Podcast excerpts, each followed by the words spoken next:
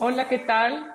Muy buenos días a todos, amigos y amigas de IntelliJuris. Les agradecemos que estén hoy con nosotros en este nuestro cuarto programa sobre qué dicen hoy los tribunales. Les, les platico que eh, desde el inicio de este año comenzamos con un blog, Mariana y yo, en donde semana a semana revisamos los precedentes que se publican en el Semanario Judicial de la Federación, que son eh, pues que, que son un reflejo de lo que día a día van resolviendo los tribunales a lo largo de todo el país. Y creemos que es muy interesante lo que se puede aprender porque no solamente estamos al día con, las, eh, con los precedentes, las tesis aisladas y jurisprudencia que emite desde la Corte y los tribunales, incluyendo a los plenos de circuito, pero también vemos cuáles son los temas que más aquejan en, cada una de estas semanas que vamos analizando, cuáles son los planteamientos que hacen los abogados cuando promueven juicios de amparo o, cualquier otro medio de, de, defensa y además pues la interpretación de las leyes, ¿no? Voy a, a dar la bienvenida a Mariana. Muchas gracias, Denise. Muchas gracias a todos por acompañarnos. Y sí, la verdad es que ha sido, ha sido un tema muy interesante ir sabiendo cada semana qué es lo que se resuelve y sobre todo en tema de, de la pandemia, ¿no? Que es un tema nuevo, eh, sin precedente alguno, y que bueno, eh, respecto del que han surgido criterios diferentes semana a semana, firma electrónica, juicio en línea, muy interesantes y que nos da mucho gusto poder compartir con ustedes. Y justamente como, como comenta Mariana, un tema que en esta última semana, pues, entre los abogados estuvimos muy al pendientes, fueron los juicios de amparo que se promovieron en contra del padrón de usuarios de telefonía móvil. Recordemos que eh, en abril se publicó una modificación a la Ley Federal de Telecomunicaciones y Radiodifusión y se reguló la creación de un padrón. Este padrón se rige por las líneas de telefonía móvil y nos ordena a todos los usuarios de telefonía móvil a que tendremos que registrar nuestros datos, nuestra identidad eh, relacionada a las líneas telefónicas de las que seamos titulares, ya sea prepago o pospago. El tema que más levantó la atención pues, de, los usuarios de telefonía es que se solicita que se registren también los datos biométricos y esto es una situación pues poco común realmente porque bueno, en una persona física están eh, reconocidos cuáles son los datos biométricos, ¿no? aunque no están definidos en, en la ley todavía, pero también se obligó a las a las empresas, a las asociaciones, a que debían registrar los datos biométricos de su representante legal. Entonces, esto dio lugar a que muchas personas y empresas eh, decidieran promover juicio de amparo como la, considerando como una norma autoaplicativa, ¿no? Y este término venció eh, justamente el, lunes pasado, el 31 de mayo, y pues de la información que tuvimos nosotros, se llegaron a presentar alrededor de 6.000 amparos eh, por parte de, usuarios de telefonía móvil, incluyendo no solo personas físicas, sino también empresas y asociaciones. Igual, Mariana, tú nos puedes platicar un poco qué ha pasado con el trámite, ¿no? Y quiénes van a conocer de estos juicios. Sí, eh, pues bueno, los juzgados competentes son aquellos especializados en, competencia económica, telecomunicaciones y radiodifusión, y pues bueno, sabemos que solamente son dos juzgados, ¿no? Entonces, eh, pues sí tenemos un, reto muy importante frente a nosotros y sobre todo el Poder Judicial en cómo le van a dar cauce a tantos amparos promovidos eh, y, que bueno, pues tienen que ser eh, turnados a uno u otro juzgado eh, en la práctica lo que sucede es que, eh, bueno, nos dieron un número de folio y este número de folio en el, en el transcurso de una o dos semanas máximo nos van a tener que decir, pues, este, a qué juzgado va a ser turnado. Em, normalmente esto antes de la pandemia, en un periodo pre-pandemia, era inmediato, ¿no? En el mismo día que se promovía una demanda de amparo, ese mismo día nos daban número de expediente, juzgado al que había sido turnado y pues sí estamos viendo situaciones diferentes, muy interesantes a las que pues les estaremos dando seguimiento y con mucho gusto se las seguiremos compartiendo. Perfecto. Pues entonces ya entramos ahora sí de lleno a comentar con ustedes los precedentes que se publicaron en este último mes. Les recuerdo que todos los viernes es cuando se actualiza el semanario judicial y desde el viernes ya pueden eh, poder consultarlos, ¿no? Entonces, es, en este periodo, en este último mes, se publicaron varios precedentes relacionados con menores de edad y bueno, el que, vamos, el que yo les voy a platicar ahora es eh, un caso, y la verdad es un poco triste porque estos casos de menores de edad pues llegan a la justicia, ¿no? Por la comisión de delitos en contra de ellos o por algún tipo eh, de discapacidad. En este caso se trataba de un grupo de menores de edad de, que habían sido eh, abusados de ellos por parte del personal de, un, de una escuela pública, ¿no? Entonces se lleva a, todo el procedimiento penal, se determina que sí, hay, eh, em, sí se cometió el delito y con el nuevo sistema penal, eh, al momento de dictar la sentencia, se que se tiene que también que determinar cuál es la reparación del daño de las víctimas. Y este asunto va sobre este tema, ¿no? ¿En qué momento se tiene que hacer la cuantificación del daño? Lo que se planteó ante el tribunal colegiado fue en el sentido de que al momento en que se dictó la sentencia, eh, se determinó que no se contaba con los elementos para poder definir y cuantificar el daño que habían sufrido las víctimas y por lo tanto compensarlas con esto. Y se pretendió dejar para un segundo momento la cuantificación. Eh, lo que se resolvió, y perdónenme, eh, este, yo me confundí, este asunto llegó hasta la primera sala y la, la primera sala tomó en consideración, número uno, que si las víctimas son menores de edad, se tiene que hacer un, eh, una consideración especial sobre esto y el juzgador lo tiene que tomar en cuenta para no aplazar de una manera, eh, pues mucho, o sea, aplazar realmente la mm, definición y de, cuál fue el daño causado y la cuantificación del mismo, ¿no? En este grupo de tesis se dice que eh, solo por excepción se podría aplazar el momento de la cuantificación y además la primera sala da una serie de elementos que tiene que considerar el, el, tribunal penal para determinar la cuantificación del daño. ¿no? Entonces, por ejemplo, se tendría que descartar eh, la expectativa de una cifra exacta. En este caso, donde es el delito es violación de, menores, eh, pues dice, no, eh, no tiene que buscar el tribunal tener una cuantificación detallada y con cifras exactas sobre cuál fue el daño causado, sino que tienen que tomar los elementos en su conjunto y poder llegar a una cifra aproximada, ¿no? Ahora, si el, tribunal considera que las pruebas no son suficientes, primero tiene que evaluar si con las pruebas que tiene es posible ya cuantificar el daño y, eh, bueno, si realmente fuera un caso extremo donde no se tienen elementos ya no digamos completos, sino suficientes para poder determinarlo, eh, solo en ese caso se podría aplazar. Em, finalmente, también relacionado con este asunto, aunque no sobre el mismo tema, la primera sala resolvió que las víctimas no tienen derecho a presentar conclusiones acusatorias, que esta es una facultad que le que, solamente le ha sido atribuida al Ministerio Público y por lo tanto no, las víctimas no se pueden doler de que no fueron tomadas en cuenta las conclusiones que presentaron. Mariana, no sé si quieres comentar algo, pasamos a la siguiente tesis.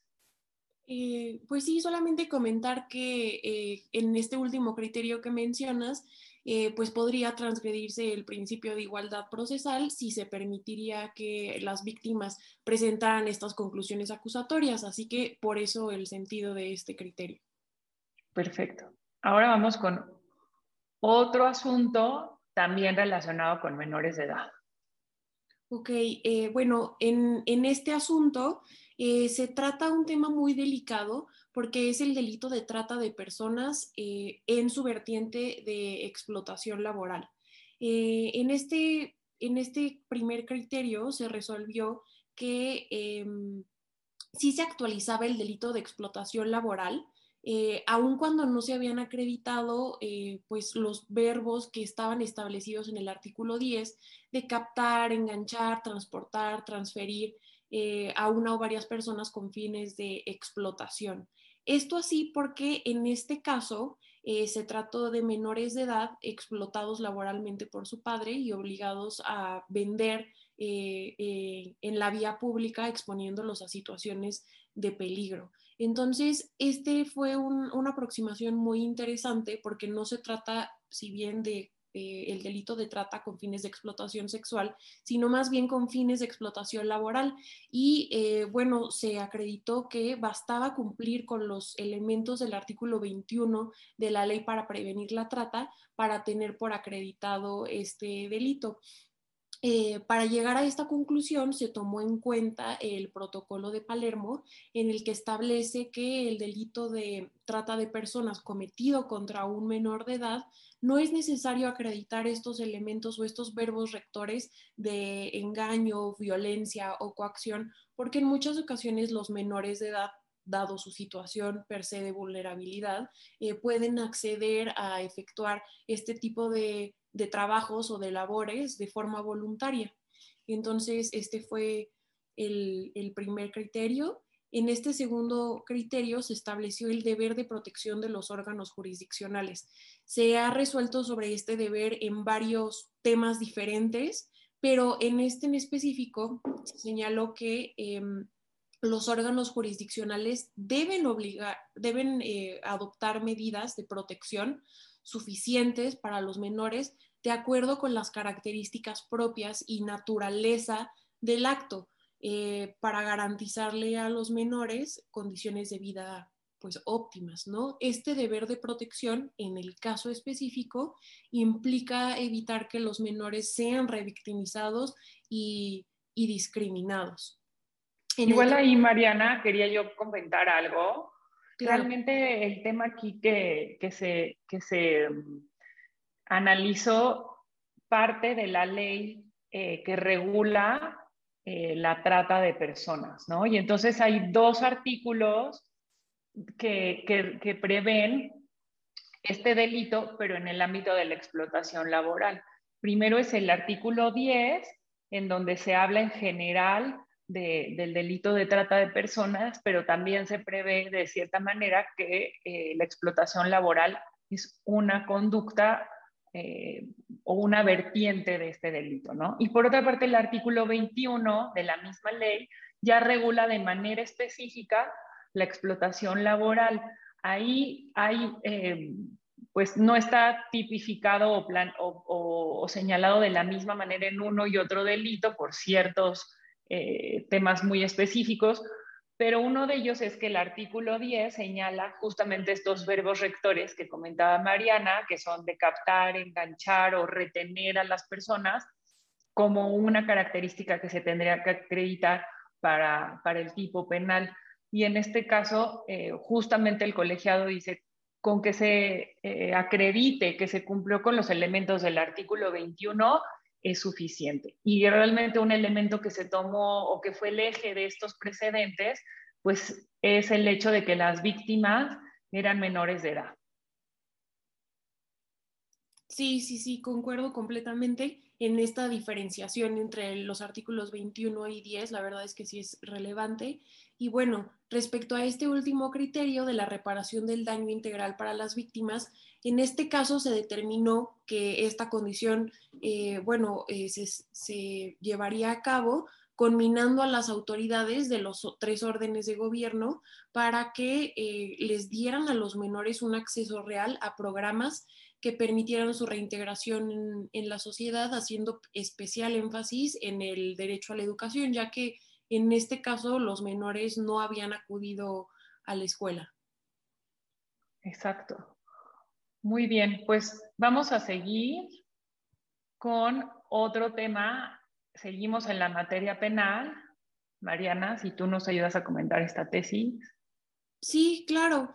Em, en, este, en este criterio es muy interesante, eh, sobre todo porque trae un análisis de, eh, eh, pues del el agravante del homicidio cuando fue por razones de género, ¿no? que es un tema muy sensible actualmente. En este caso se analizó el, artículo, un artículo del Código Penal de Chihuahua, siguiendo ya un criterio establecido eh, respecto del Código Penal del Estado de México, determinando que transgredía los principios de igualdad y no discriminación, eh, porque señalaba como calificativa del delito de homicidio, es decir, como agravante, cuando la víctima fuera mujer. Eh, digamos, podríamos pensar que esto está bien, pero lo hizo sin eh, que existiera algún tipo de motivación, es decir, solamente porque la mujer eh, hubiera sido víctima de un homicidio, entonces ya era un agravante sin que se detuvieran a analizar si hubo pues algún homicidio en razón de género específicamente. En este sentido, no basta con identificar el sexo de la víctima, sino que se requiere conocer la motivación y el contexto del crimen para poder eh, determinar que sea un, un agravante para el homicidio. Y este tema es muy interesante porque ha habido como mucho empuje de, la sociedad de que se reconozca como un delito específico o distinto eh, en los feminicidios, ¿no?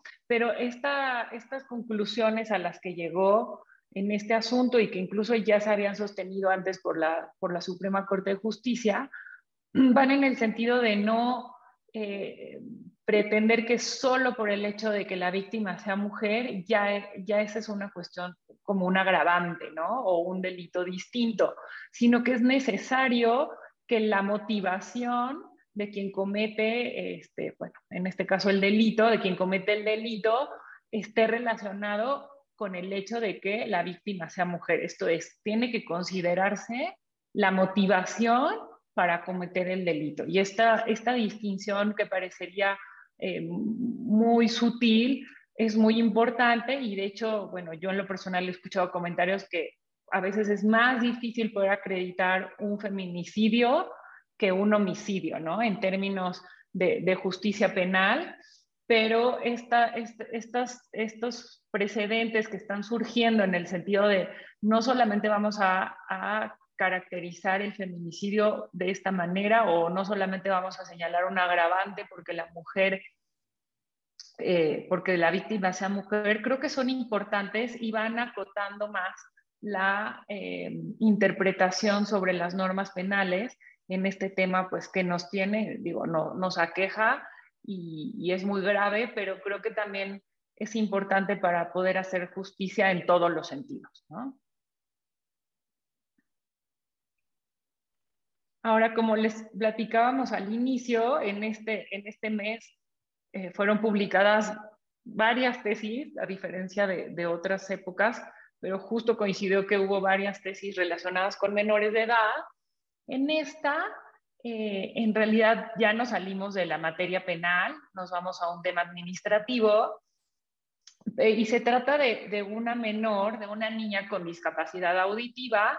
Eh, su padre la solicitó que se le incluyera en un padrón de beneficiarios para útiles escolares y uniformes escolares que brindaba el gobierno de la Ciudad de México, esto en el ciclo 2019 a 2020.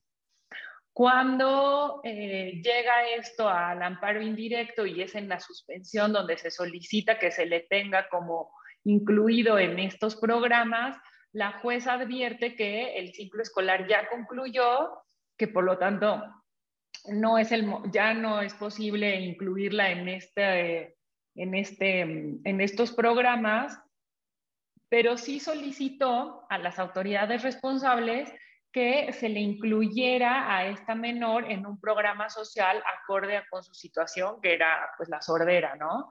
Eh, eh, la reacción de las autoridades de la Ciudad de México fue eh, inconformarse con, con la suspensión dictada por la juez bajo el argumento de que no había sido lo que se había solicitado y que la juez no podía excederse de la petición que, había realizado el padre de la este asunto llega a un tribunal colegiado en donde se analizan cosas o aspectos, perdónenme, relevantes por lo que hace la suspensión en materia de amparo y específicamente cuando están relacionadas con un tema de discriminación. ¿no? Entonces, eh, eh, un, tema que, que, analiza el colegiado es, una, es el tema de la discriminación múltiple. Y entonces señala que esto que está reconocido a nivel internacional la discriminación múltiple se refiere a cuando una persona está, eh, es objeto de un número importante o bueno, una discriminación, pero por distintos factores que convergen en la persona. En este caso, ser niña, ser mujer y contar con una discapacidad auditiva. Entonces decía que en estos casos donde hay una discriminación múltiple se tiene que poner aún más atención para los efectos que se le dan a la suspensión o las medidas que se toman a nivel eh, tanto administrativo como, como judicial, ¿no? Pero este, este concepto de discriminación múltiple es importante. Eh, no, no sé si hubiera ya algún precedente sobre este tema, pero sí es relevante que, lo tengan en cuenta porque son de los primeros eh, precedentes que amplían el tema de la discriminación, ¿no? que van abriendo mucho más las posibilidades de defensa para las personas que se encuentran en una situación como esta. El tribunal colegiado señaló que los juzgadores sí pueden modificar los efectos de la suspensión eh, y que queda a su arbitrio la posibilidad de definir los alcances. Por lo tanto, convalidó lo que había sido resuelta por la juez. Y también dijo que a pesar de que los efectos de la suspensión fueran restitutorios, en cierto sentido, porque bueno, se le está obligando a las autoridades a que incluyan a la niña en un programa eh, social, esto no es un impedimento para otorgar la medida cautelar, ¿no? Que, que, eso fue como una de las defensas que quisieron hacer valer las autoridades, que la suspensión no podía tener efectos restitutorios.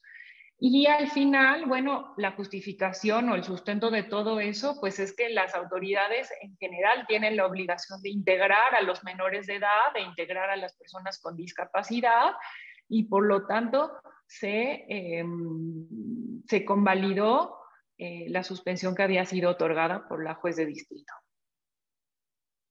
Mm, igual ahí nada más añadir que este tipo de discriminación Em, múltiple o interseccional em, no solamente es ocasionada por múltiples factores, sino que deriva de una forma específica de discriminación eh, que resulta por el conjunto de todos estos factores.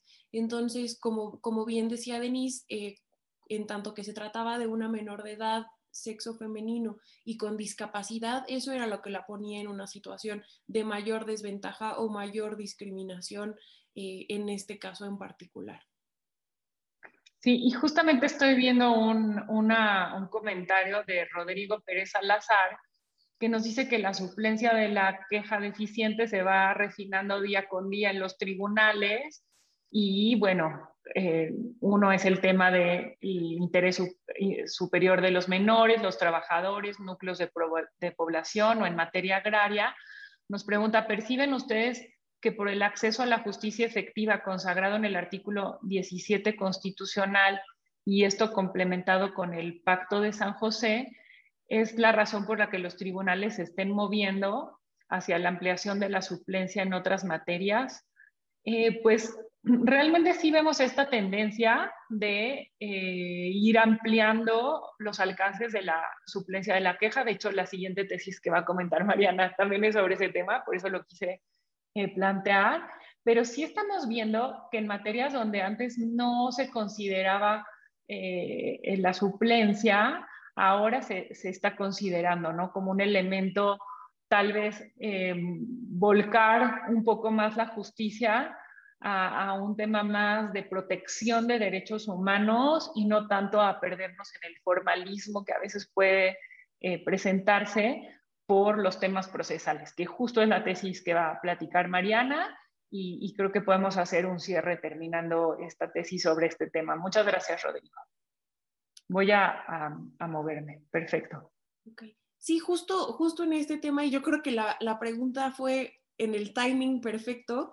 Eh, en este caso, analizamos eh, la suplencia de la queja para personas con discapacidad y, y más bien es justo personas con discapacidad lo que pusimos de rubro y no la materia, porque vemos esta ampliación dependiendo de las características de las personas que acuden a juicio, más que del tipo de materia en el que está el juicio, ¿no? En este caso se trató de un juicio ordinario mercantil en el que el actor, eh, bueno, estaba solicitando la acción de cumplimiento de un contrato de seguro eh, porque había sufrido lesiones eh, electrocutándose con cables de energía eléctrica, pues derivado de su trabajo, ¿no? en la apelación, el actor solicitó la reposición del procedimiento para que de oficio se pudieran recabar pruebas necesarias para arribar a la verdad de lo que había acontecido, de los hechos, la verdad histórica de los hechos. Eh, eh, no obstante, la sala señaló que en virtud del principio de estricto derecho que rige la materia mercantil, no operaba tal suplencia, eh, sin atender a la condición de vulnerabilidad que tenía esta parte actora por su discapacidad. Y cabe mencionar que aparte era padre y sustento de familia de, dos menores de edad. Eh, en este caso, un tribunal colegiado sostuvo que aun cuando se trata de un juicio ordinario mercantil, sí, sí procede la suplencia de la deficiencia de la queja cuando se trata de personas con discapacidad. Y como consecuencia, el efecto de esta suplencia de la queja, en el caso específico, fue eh, eh, admitir y desahogar de forma oficiosa las pruebas eh, con ajustes razonables, y yo creo que aquí está el punto, los ajustes razonables que proporcionan al juzgador elementos para poder comprender eh, esa condición y cómo se suscitaron los hechos planteados en el procedimiento. Em, yo creo que un punto también muy relevante para este criterio fue la interpretación de la Convención sobre los Derechos de las Personas con Discapacidad. Eh, en el artículo 2 de esta convención se señala que deben de realizarse los ajustes razonables eh, para que pueda garantizarse a las personas con discapacidad el goce de todos los derechos humanos en condiciones de igualdad con los demás. Y yo creo que también eh, está vinculado con el acceso a la justicia que, nos comentaban y, este, y también es evidente la ampliación que está existiendo en la suplencia de la queja, porque... Eh, en estos criterios hay un mayor análisis, sí vemos un mayor análisis eh, de tratados internacionales y de instrumentos internacionales. Por ejemplo, en las primeras tesis que les comentamos estaba la, eh, la Convención de Palermo, en este caso esta Convención sobre los Derechos de las Personas con Discapacidad, sí vemos que los juzgadores a la hora de resolver ya están tomando en cuenta eh, pues todas estas herramientas que nos brinda el derecho internacional eh, y de los que el Estado mexicano es parte y esto yo creo que es algo positivo en favor de los derechos humanos, en favor también del artículo 17 de acceso a la justicia y, y bueno, es, es algo que nos beneficia a todos. No sé, Denis, si tú quieras comentar algo al respecto. No, creo que hacemos un muy buen cierre y eh, bueno, vamos a, pasar ahora a otros temas. Eh, en este tema que creo que todos hemos vivido y sufrido, o, por lo menos no, no en, lo propio, pero sí siempre conocemos estos cargos indebidos que se realizan en, en las cuentas bancarias o bien transferencias electrónicas, ¿no? Que no se realizan debidamente. Y un asunto eh, de, en esta materia llegó al conocimiento de la primera sala de la Suprema Corte de Justicia, ¿no? Y por eso queremos comentárselas, porque es muy relevante.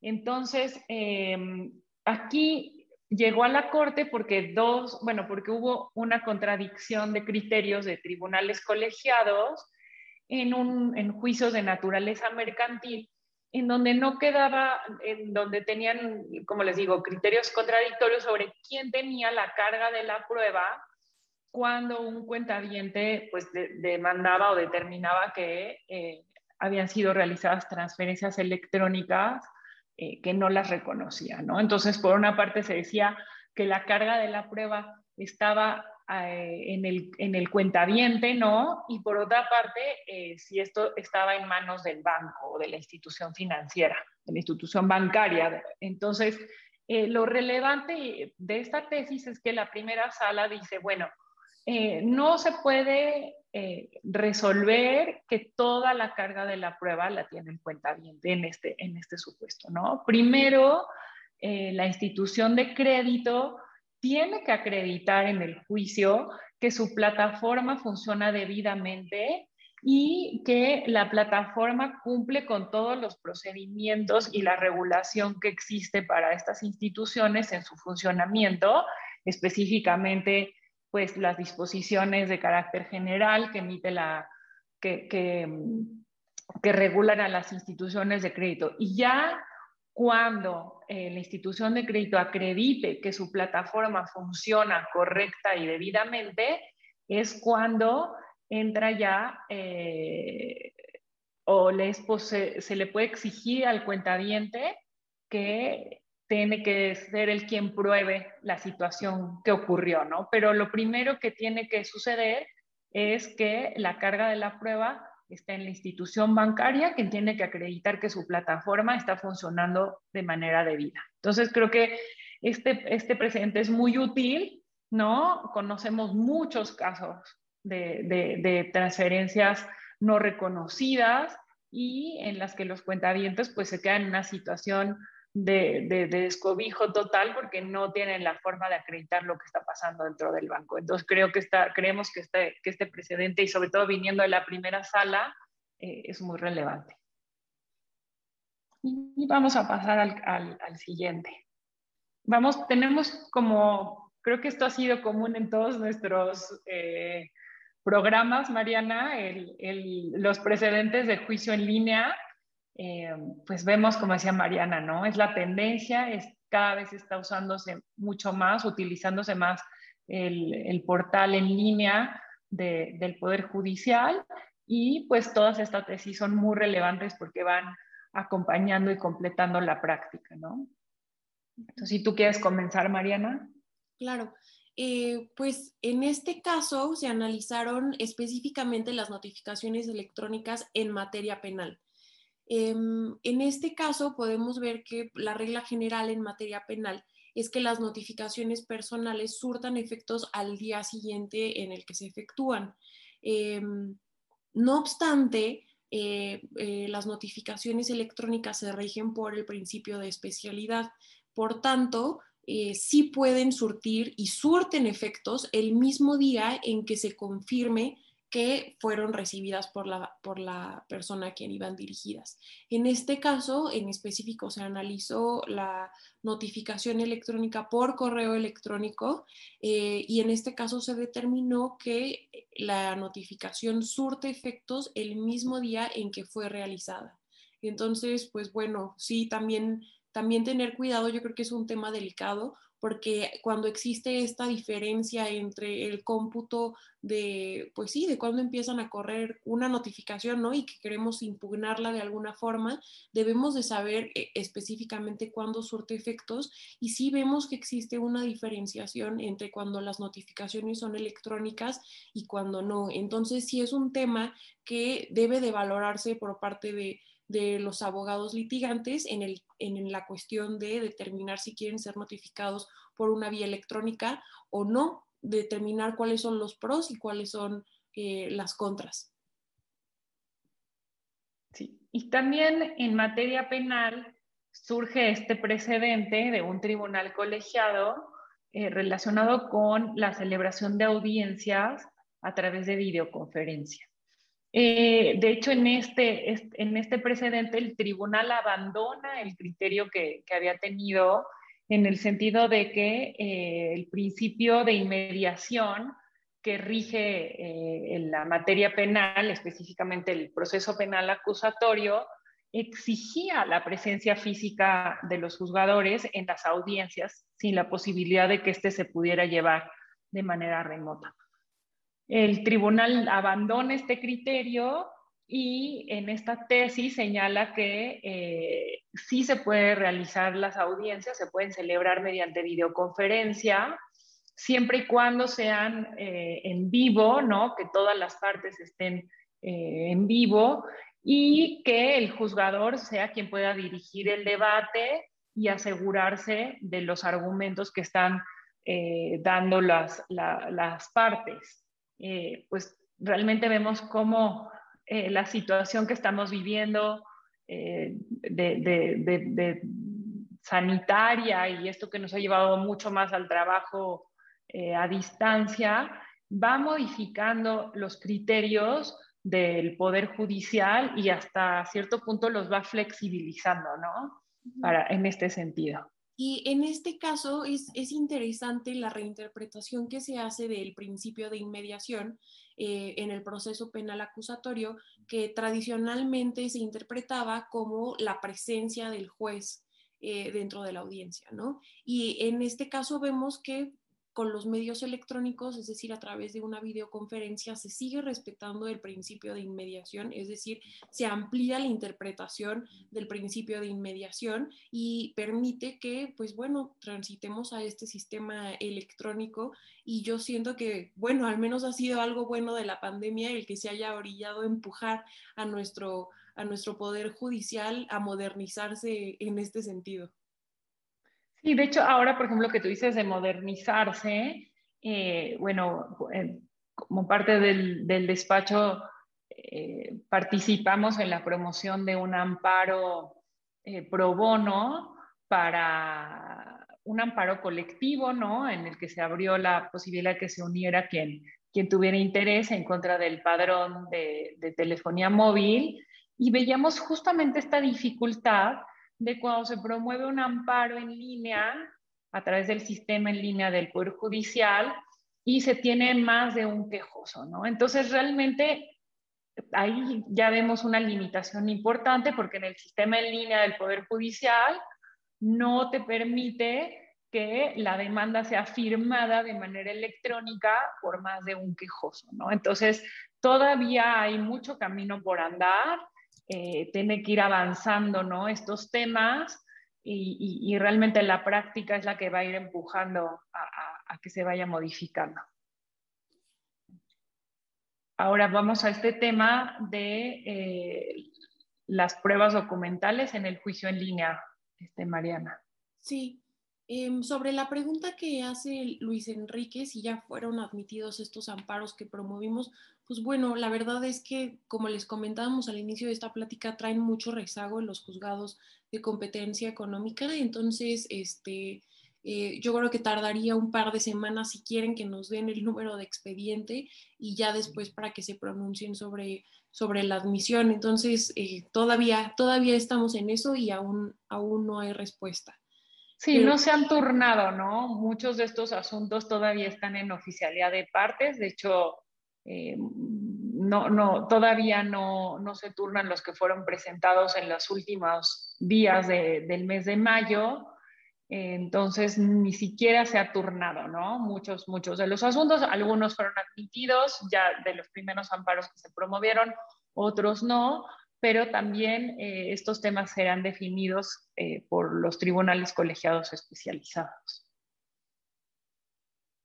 Bueno, pues volviendo a, la materia, em, se analizó en este criterio eh, el valor probatorio de las pruebas documentales rendidas en el juicio eh, y se determinó que eh, tendrán valor probatorio siempre que se anexen al escrito de presentación de forma completa, es decir, sin alteraciones y adicionalmente con la protesta de decir verdad que el documento digitalizado es una copia fiel e íntegra del documento original. Eh, en, este caso, el análisis se efectuó porque se habían presentado, eh, digamos, capturas de pantalla dentro del escrito eh, de demanda se habían incorporado capturas de pantalla de documentos y querían hacerse valer como pruebas. Entonces, pues en este caso pierden su valor probatorio en tanto no cumplen con estos requisitos de encontrarse de forma íntegra e inalterada. Entonces, a la hora de, presentar eh, pues como pruebas un documento, es necesario añadirlo como anexo al documento que se esté promoviendo en, el juicio en línea. Y el siguiente criterio eh, se refiere a recursos que fueron promovidos, en este caso por las autoridades, pero el medio para interponerlos fue a través de correo electrónico. O sea, desde su correo electrónico enviaron el recurso este, y, así fue como se, se, promovieron. Y en tesis de jurisprudencia, un tribunal colegiado determinó que pues esta no es una manera válida de promover algún recurso. Eh, número uno, pues el, el uso del correo electrónico no permite la certificación de la firma de quien lo está haciendo. Evidentemente, por correo electrónico no se puede firmar con e-firma. Entonces, eh, se determinó que no es posible promover eh, eh, recursos por esta vía, sino que tiene que utilizarse el portal de servicios en línea del Poder Judicial, donde al momento de, promover, las promociones se firman con la, firma electrónica ya sea la, emitida por el SAT o la emitida por el propio Poder Judicial de la Federación.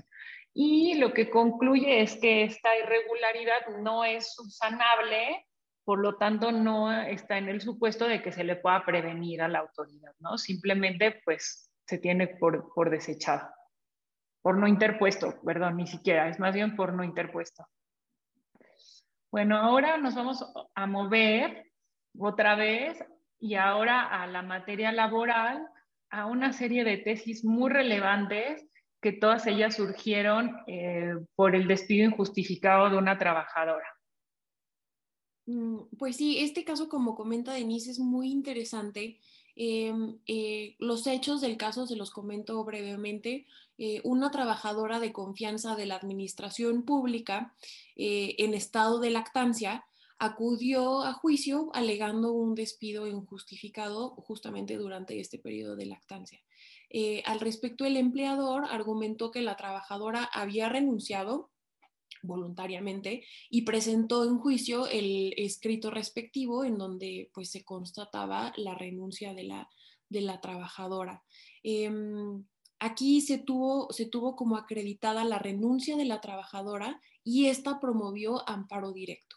Eh, aquí al respecto es muy interesante lo que resolvió un tribunal colegiado. Eh, en primera instancia determinó que existe un derecho humano al estado de lactancia que deriva del derecho a la maternidad eh, que se encuentra tutelado en el segundo párrafo del artículo cuarto de la Constitución Federal y tiene como base la libre autodeterminación de la persona. y tiene también relación con el derecho a la salud de la madre y, del hijo. Entonces, bueno, pues este reconocimiento es muy importante del derecho humano a la maternidad, en específico al estado de lactancia. En segundo término, se determinó que, bueno, esta carta de renuncia no configura una prueba idónea para acreditar la voluntad de la trabajadora eh, debido a su estabilidad laboral reforzada eh, no es creíble o no puede ser creíble que una mujer en estado de lactancia, es decir, en un, estado de cierta vulnerabilidad, eh, voluntariamente presente su carta de renuncia y bueno, y después acuda a juicio a decir que no, no fue así. ¿No? Entonces se determinó que no era la prueba idónea para acreditar la voluntad. Em, en tercer lugar, se estableció que em, cuando el padrón, de, el, el, padrón, el perdónenme que tengo todavía lo del amparo contra los datos biométricos, cuando el patrón despide injustificadamente a una trabajadora de confianza en periodo de lactancia, como en este caso, debe de ser condenado al pago de los salarios caídos. Y esto es muy interesante porque argumentaron que... Em, el empleador obstaculizó el pleno desarrollo como mujer de la trabajadora y por consecuencia debe de respetar su derecho a la maternidad laboral y al periodo de lactancia. Entonces, pues bueno, vemos este, este tipo de sanción. Em, asimismo, se resolvió que en estos casos el juzgador debe analizar el caso con perspectiva de género, considerando las situaciones de desventaja que puede enfrentar la mujer trabajadora y lactante. Em, y, pues así impedir que haya una situación de discriminación en su contra. Em, finalmente se determinó que las trabajadoras en esta condición tienen una estabilidad laboral reforzada debido a que su despido las dejaría en un estado de vulnerabilidad. Em, esto así porque resentirían de forma económica, muy, eh, eh, particularmente por su situación de lactancia, la ausencia del empleo, la ausencia de seguridad social y adicionalmente la ausencia de estos beneficios que, reciben las trabajadoras, como son em, las guarderías, eh, en perjuicio de la trabajadora y también de su, su recién nacido. Entonces, pues bueno, vemos unos criterios muy interesantes eh, eh, en el sentido de reafirmar el trabajo de las mujeres, incluso cuando pues tienen una situación de mayor vulnerabilidad, como lo es eh, cuando son gestantes y en este caso en particular en el periodo de lactancia. Sí, y justo en esta tesis volvemos a ver presente el tema de, de la protección de los menores, ¿no? Porque como, como bien lo decías, el tribunal analiza y, señala que eh, se afectaría no solo a, la madre, sino que también al, menor de edad, al, perder la seguridad social de ambos y las otras prestaciones que se reciben en este, en, este momento, ¿no? Entonces, si bien es un tema laboral, tiene una incidencia muy importante en la protección de derechos humanos de las mujeres y de los menores. Voy a seguir con el tema, con dos tesis en materia fiscal que, que, fueron publicadas.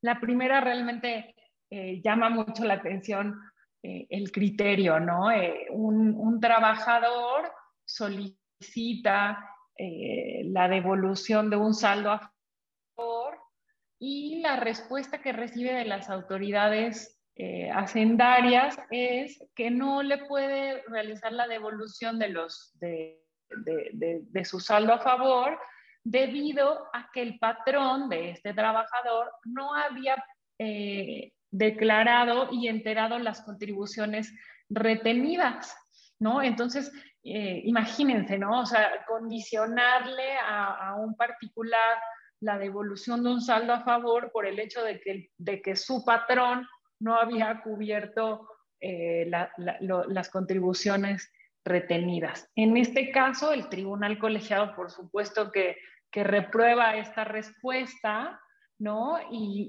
señala que eh, es independiente una situación de la otra, ¿no? El, trabajador tiene derecho a, a, que se le devuelva el saldo a favor solicitado y por otra parte, reconoce pues, que las autoridades hacendarias tienen todas las facultades de fiscalización para poder eh, recuperar esos impuestos que no fueron cubiertos, ¿no? Entonces, eh, realmente a mí lo que me llama la atención es la respuesta que, dieron las autoridades hacendarias y lo importante, pues, es que el tribunal colegiado eh, resolvió a favor del contribuyente, ¿no? En este caso del trabajador. Y eh, justamente el viernes pasado se publicaron dos tesis relacionadas con el tratamiento que la ley del impuesto al valor agregado prevé para estos periodos preoperativos. ¿no? En 2017 se modificó la ley y se eh, previó que los contribuyentes podían eh, darle un tratamiento especial al, al IVA que se fuera generando en las etapas previas a ya que entrar en operaciones un negocio o una empresa, ¿no? Y se les da, bueno, la ley prevé que pueden optar ya sea por acreditar este IVA a favor o solicitar su devolución.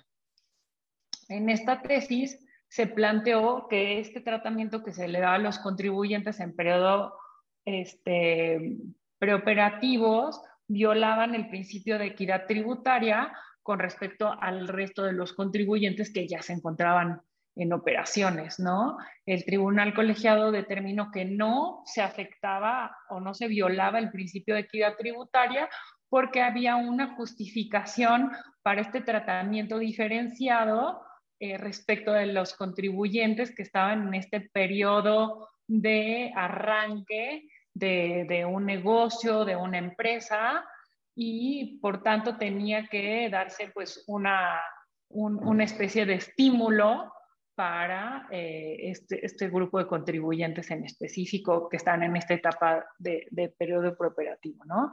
En la segunda tesis, el, el mismo tribunal colegiado define cuándo tiene que entenderse que concluye el periodo preoperativo, porque de esto se determinará la solicitud del acreditamiento.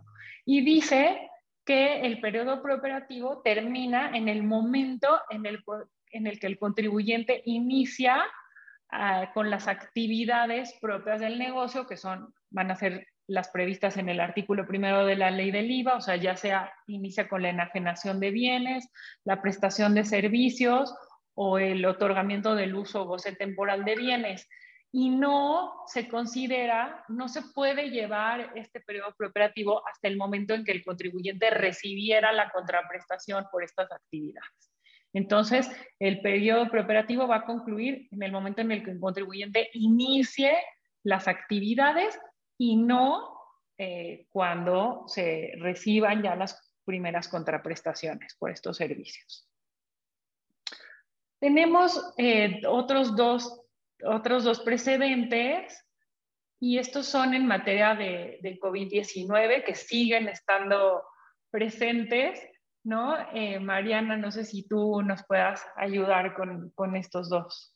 Claro, em, pues este criterio que vemos es muy interesante eh, porque ya no solamente se trata de COVID-19 en materia laboral, como criterios que hemos visto anteriormente, eh, sino que se trata ya más bien de materia, materia civil, materia familiar, ¿no? Entonces, incluso la pandemia ha afectado eh, pues esta materia.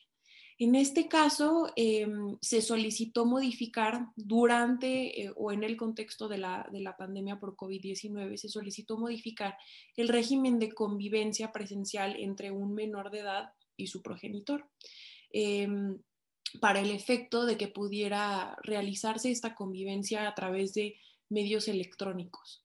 Eh, al respecto, dos tribunales colegiados sostuvieron criterios distintos respecto de si procedía o no procedía esta modificación.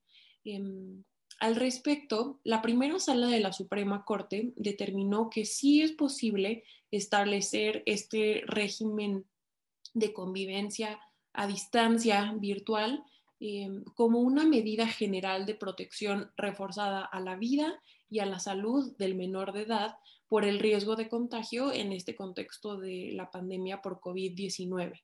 Em, no obstante que, sí se concedió en este caso la suspensión para estos efectos, em, la Suprema Corte eh, determinó que deberá analizarse por el juez en cada uno de los casos si estas modificaciones son las mejores eh, o es, configuran la medida más protectora en beneficio del menor de edad.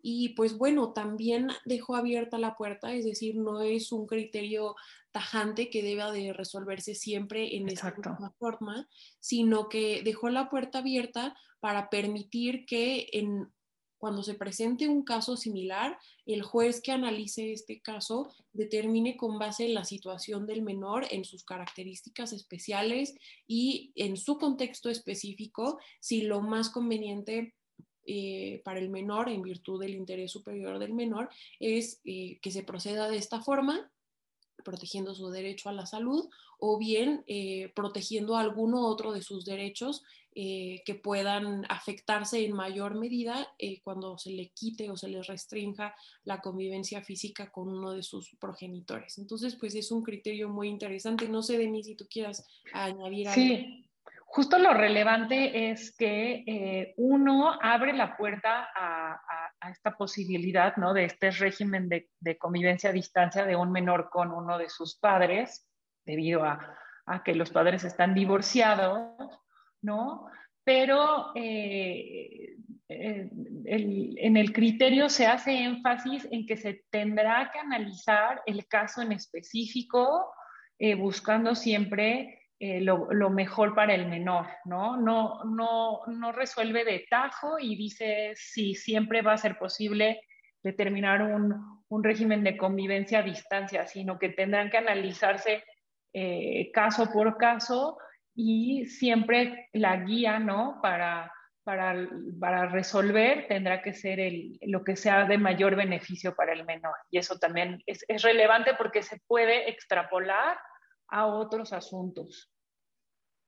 Exacto, sí. Yo creo que lo importante de este criterio es ver también cómo se está llevando o, cómo afectó la pandemia varios, varios aspectos jurídicos que son, no solamente refieren a la materia laboral, eh, sino que se va ampliando. Incluso en el webinario anterior habíamos comentado el caso de la falta de pago em, de arrendamiento y de cómo, cómo se protegía a la persona, al arrendador, para que no, no se le embargaran inmediatamente sus bienes, sino que se le diera esta oportunidad de pago en virtud de la situación especial o de fuerza mayor que había representado la, la, pandemia, ¿no? Entonces, pues bueno, esto está muy interesante y eh, otro, otro de los casos es eh, este segundo criterio, que es un amparo eh, promovido eh, contra el IMSS y Pemex.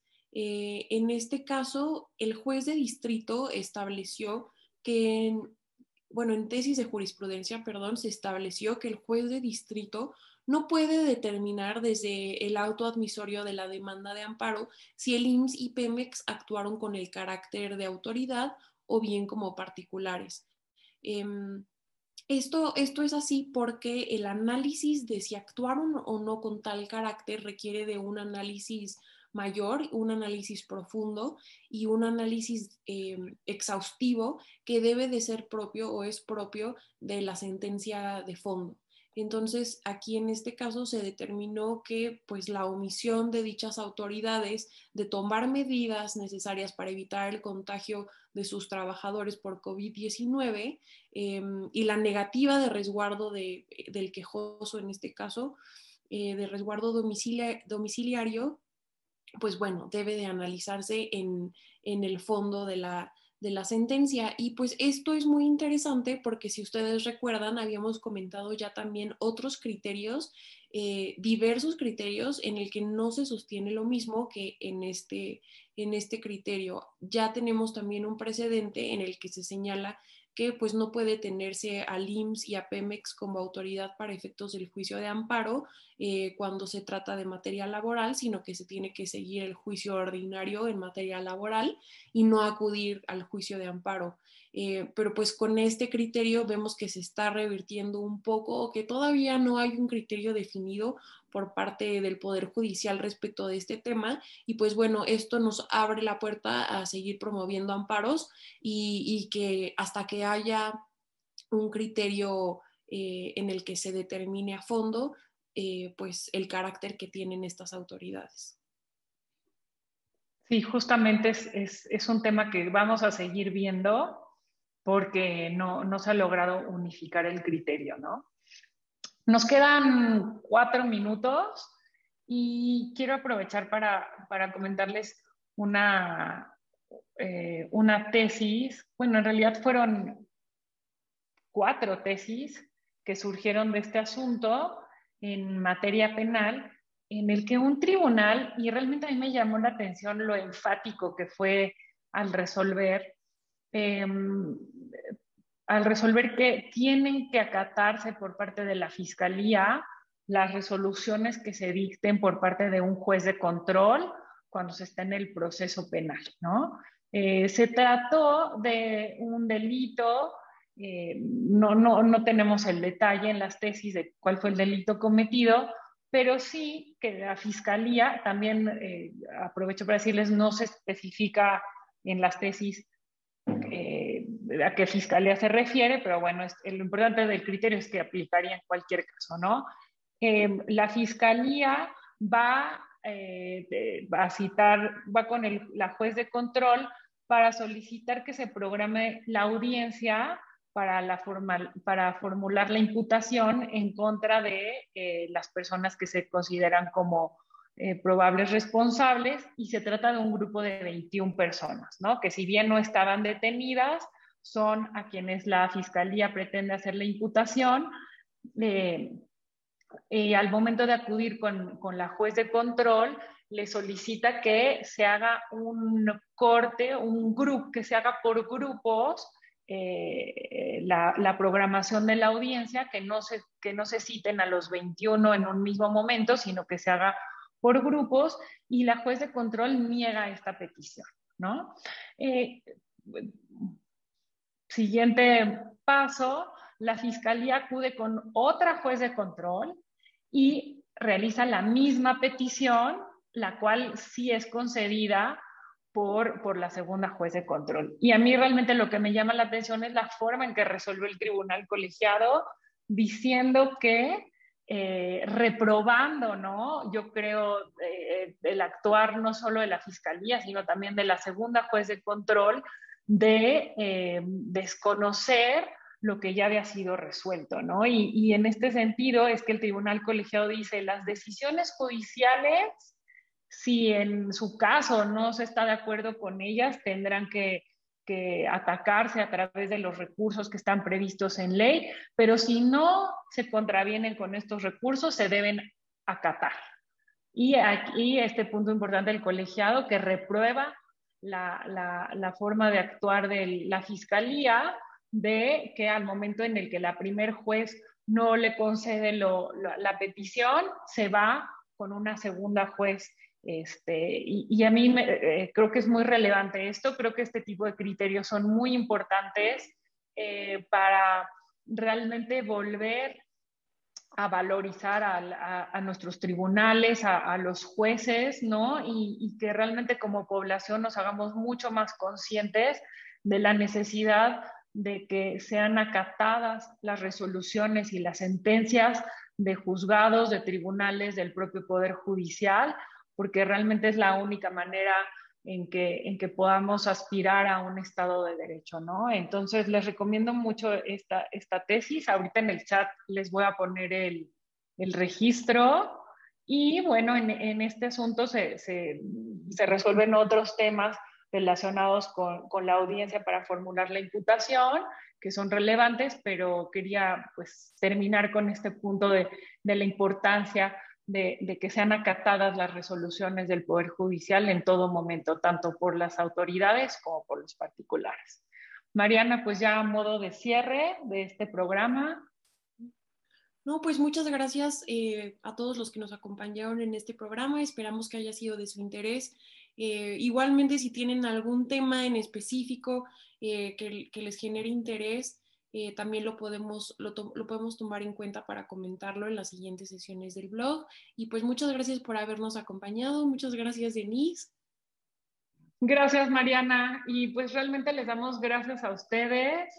Eh, eh, nos preguntan cómo el registro, el registro que les mandé es el registro digital, que es la manera en que se puede ubicar las tesis en, el, eh, en la página de, de, la Suprema Corte de Justicia, específicamente en, en la parte del semanario judicial, eh, y con eso la, la, podrán ubicar.